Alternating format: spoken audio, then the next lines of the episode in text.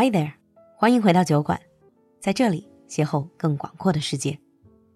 酒馆又有新活动了，七月三十号星期六下午三点，酒馆将与意大利 Prosecco 协会携手举办线上线下同步夏日主题派对，有侍酒师专业大师课，Prosecco 特调鸡尾酒，各大名庄起泡酒一次喝个够。线上更有名庄获奖酒品，多个抽奖机会。露露也会在直播中和大家见面哦，赶快联系小助手报名吧，微信号是 l u l u x j g，让我们一起度过这个愉快的周末，不见不散哦。Hi everyone, welcome back to the show. If I ask you to imagine Italy, what pops up in your mind first? Grand architecture, breathtaking landscape, gorgeous people, or exquisite cuisine? And now imagine you're appreciating the ancient architecture, chatting with people, and enjoying the food. Still, something is missing. It is that special bubbly drink that is quintessentially Italian Prosecco. In this four episode series financed by the Prosecco DOC Consortium according to EU regulation, we are going to embark on a fascinating journey into the world of Prosecco. 跟着酒馆一起来趟意大利文化之旅， 打开意大利国民起泡酒 Prosecco 的世界。So first things first, what is Prosecco to Italians? To me, Prosecco is all about music, parties, and friends. Prosecco symbolizes joy, victory, and celebration. For me, Prosecco means weekends and holidays. Prosecco is a relaxing moment in my garden at the end of the day. To understand this best selling sparkling wine in the world, we're honored to have a special guest in our studio today. Ms. Tanya Barattin from the Prosecco DOC Consortium to share with us all about this beautiful and quintessentially Italian wine, Prosecco. Welcome to the show, Tanya. Hello, thank you so much. I'm so excited to be here with you today. Mm-hmm. Great, great.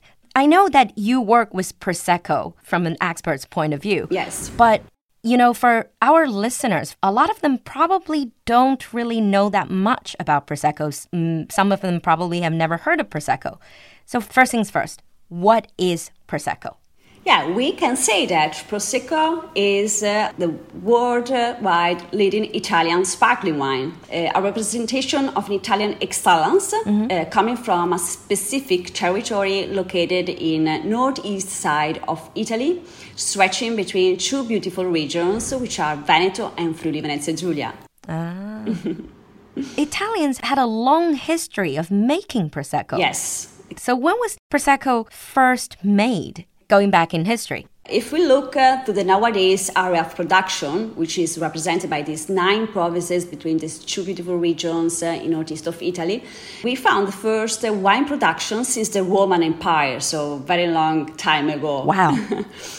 But the first, uh, we can say, oral mention about uh, wine sounding Prosecco goes back to, to the, uh, 1382, and we are in the most uh, northeast side of the region in Trieste province. That time, uh, some uh, historical people, uh, while studying Plinio, a naturalist history of Plinio il Vecchio, founded this uh, wine called uh, Puccino, Puccin. Um, they think that was the ancient name of uh, Prosecco. Ah, so that was the original. Yes, first we can say oral mention because for the first written mention we have to go back to 1745 and we moved to the most uh, uh, west side of the area of production near Vicenza.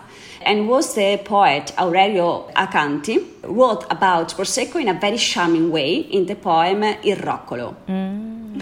Yeah. There are many vineyards in that region, right? Many people are actually involved in the Prosecco. Yes, exactly. Yeah, yeah. Especially in uh, Treviso province, because uh, if we talk about when we started to produce Prosecco in a sparkling version like we know it nowadays, uh, we have to go back to the 1850 in Treviso, in um, the beautiful Conegliano, uh, where was founded the most uh, historical Italian uh, oenological school. It was the 1876, uh, more or less for the first time uh, was applied a second fermentation, so the bubbling process, uh, to the Glera grapes in order to make Prosecco. I see. But if we look to yeah nowadays uh, prosecco uh, is made by a very big family because uh, especially the doc is represented by more than 12000 grape growers wow. so the one that uh, cultivate the grapes 1200 winemakers uh, the one that takes care to, this, to the base wine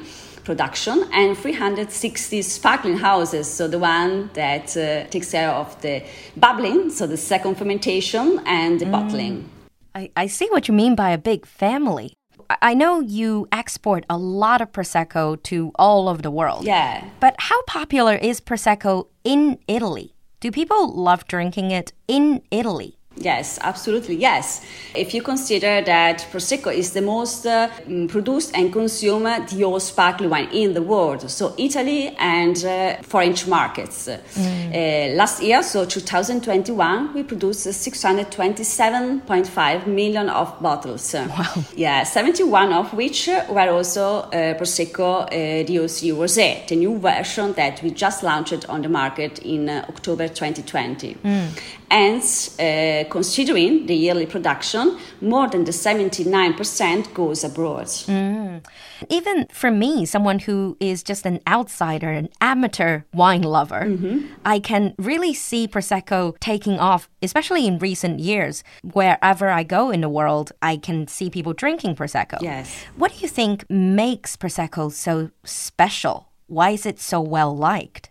Yeah, because Prosecco, we can say, it's, is a symbol of the Italian lifestyle, a symbol of the Italian way of living. Mm. In the years, it's become uh, a symbol of sharing, of staying together, of uh, conviviality because of its characteristics, uh, which are made by this uh, very high freshness, uh, this uh, mm, pleasant floral and fruity aromas, easy to recognize also from people not in the wine business. Mm. Good balance in sugar and acidity, moderate alcohol percentage that make it easy to go with a second or third glass of prosecco. True. It's so fresh and it's a very versatile drink. Yes, very easy to pair with different foods, thanks also to the different residual sugar from the more drier version to the maybe more uh, sweet version. Mm-hmm. Easy also to combine in order to create new cocktails. Mm. It's very versatile, not only for celebration parties, uh, but it's like an everyday wine uh, to share with the people you love. Exactly. I'd be happily drinking prosecco every dinner, every afternoon. All right, and, and and and not to mention, it's also very good value for money. Yes, absolutely, because you have a, a high quality wine. Because we are talking about DOC and DOCG wines, but we, with a very affordable price. Yeah. Actually, you mentioned DOC and DOCG. That's the next topic we can get into. You're from the consortium that's called the Prosecco DOC Consortium. Yes. So, could you tell us a little bit about your consortium? When was it founded, and what are the aims of this consortium? Mm-hmm, mm-hmm. So, first of all, uh, DOC and DOCG. So, DOC means controlled designation of origin, mm-hmm. and DOCG means uh, controlled and guaranteed designation of uh, origin. And the name of the appellation comes from the name of the territory. So, Prosecco is a DOC thanks to the small village Prosecco, which is located near Trieste. Oh, so Prosecco is a village? Yes, exactly. There's always uh, a link uh, with mm. a specific territory. The only one where you can produce this wine because there must be a very strong uh, interaction between the climate, the soil, the winemaking uh, tradition for obtaining the, this quality appellation. Mm you know, speaking as a complete beginner outsider, Prosecco is linked with the specific village and origin. Is it the same idea as champagne can only be produced in Champagne? Exactly. Ah, same. I see. Yes. and of course, uh, the family of Prosecco is made by the DOC Prosecco, which is represented by us. Mm-hmm. Of course, our Prosecco is the is, we can say the big brother because we are the one of the two regions, nine provinces, uh, and of the 627 million of bottles. Massive.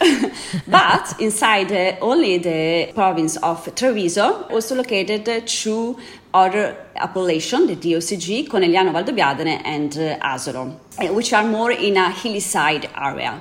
Mm. And as consortium, of course, uh, we represent uh, all the producer of the DOC appellation, and our producer association was founded uh, in November 2009. So few months after that, the DOC Prosecco was born. So it was July 2009. And of course, our aim is the one to, to protect uh, the appellation against the misuse of the mark Prosecco or uh, against the fake Prosecco. Oh, Uh, we take care of the general management of the appellation and uh, the promotional activities uh, worldwide. You mentioned that. I think that's very important, especially when it's so closely linked with this specific region. You want to make sure everything is authentic, up to standard. That's why you need to go against all these other fake claims. Absolutely, yes. Also because, you know, the producer must really uh, respect a very strict disciplinary of production. So there are some rules from the vineyard or the grape varieties that you can use, the wine processing, the labeling, the commercialization. So every step is very carefully controlled. Uh, and also the final wine, before to become Prosecco, must be checked from a chemical, physical point of view. And there is also wine tasting commission checking the color, the taste, and the nose. So only the ones that are approved among this uh, procedure can become real, authentic uh, uh, DOC or DOCG Prosecco. I see. So basically, DOC or DOCG, these are your quality guarantee. Absolutely. If you Yes. buy Prosecco, you have yes. to look for these two. I see. Um, learning so much already. Uh, and I also know that although that the consortium is headquartered in Treviso, Italy, Mm-hmm. but it also has overseas branches. I've heard Casa Prosecco. Actually, we're going to interview them. You have Casa Prosecco in China as well. Yes, exactly. Yeah, so as I, I told you, we export more than 79% of our yearly production. So the foreign markets are very, very important. For this reason, in our top three export countries like UK, United States, and Germany, we uh, founded this Casa Prosecco, which are agency representing us uh, in that specific market. I see. Yeah, but uh, for China, we had this special project uh, to uh, also be present with a specific Casa Prosecco because we think there is a lot of potential over there. Uh, and to, to do it in the best way, you must be there in Sure. order, you know, to keep on going in the promotional activities. To know the local market. Yes, yes, exactly. Yeah. I definitely see a lot of potential Prosecco drinkers in China. Thank you. Hope so. I myself love Prosecco and I would happily recommend it to everyone who's listening.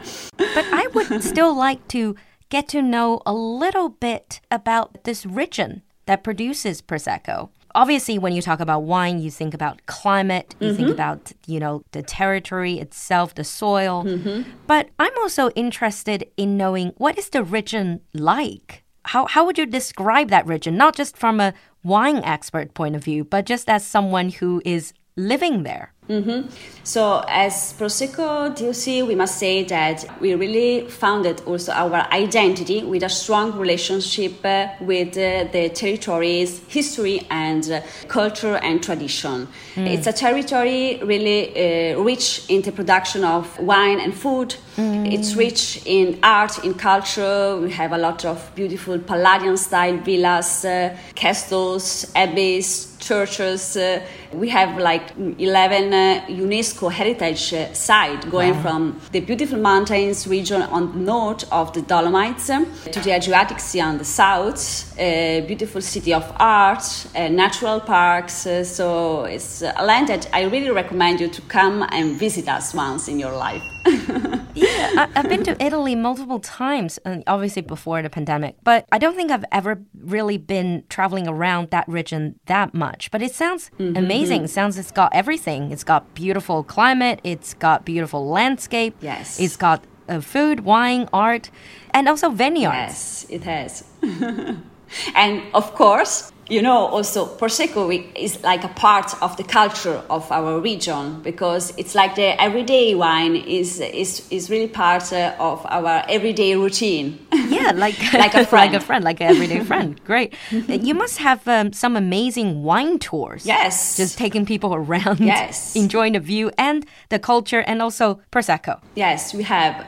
Uh, and you, you really can choose uh, the one more suitable depending on what you're looking for. So if it's about art or if it's about also sport, Wow. or if you want to focus more on the you know gastronomic. ah, so different themes. I see. Yes. Themed wine Yes, tours. yes. Sounds amazing. Just tell us what you, you want to see, and we will provide.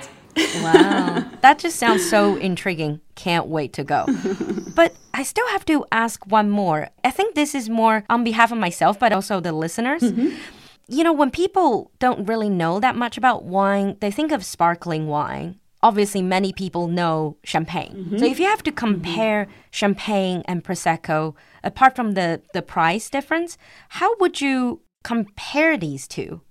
Yes, uh, we are very different, uh, and for this reason, we are not uh, in competition. We can say because you know prosecco, both prosecco and champagne are quality wines, and both are linked strongly with the country and a specific territory of production. Territory. But for make it very easy, so prosecco is made by the Glera grapes, which is a, a indigenous variety coming exactly from the land of prosecco. It's a semi-aromatic uh, grape variety which uh, is uh, produced with a method very short, 30 days for the Prosecco DOC and 60 days for the Prosecco DOC Rosé.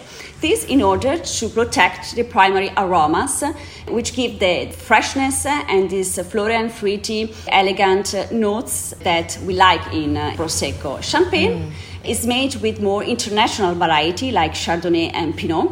And second fermentation is in bottle and takes years. Hmm.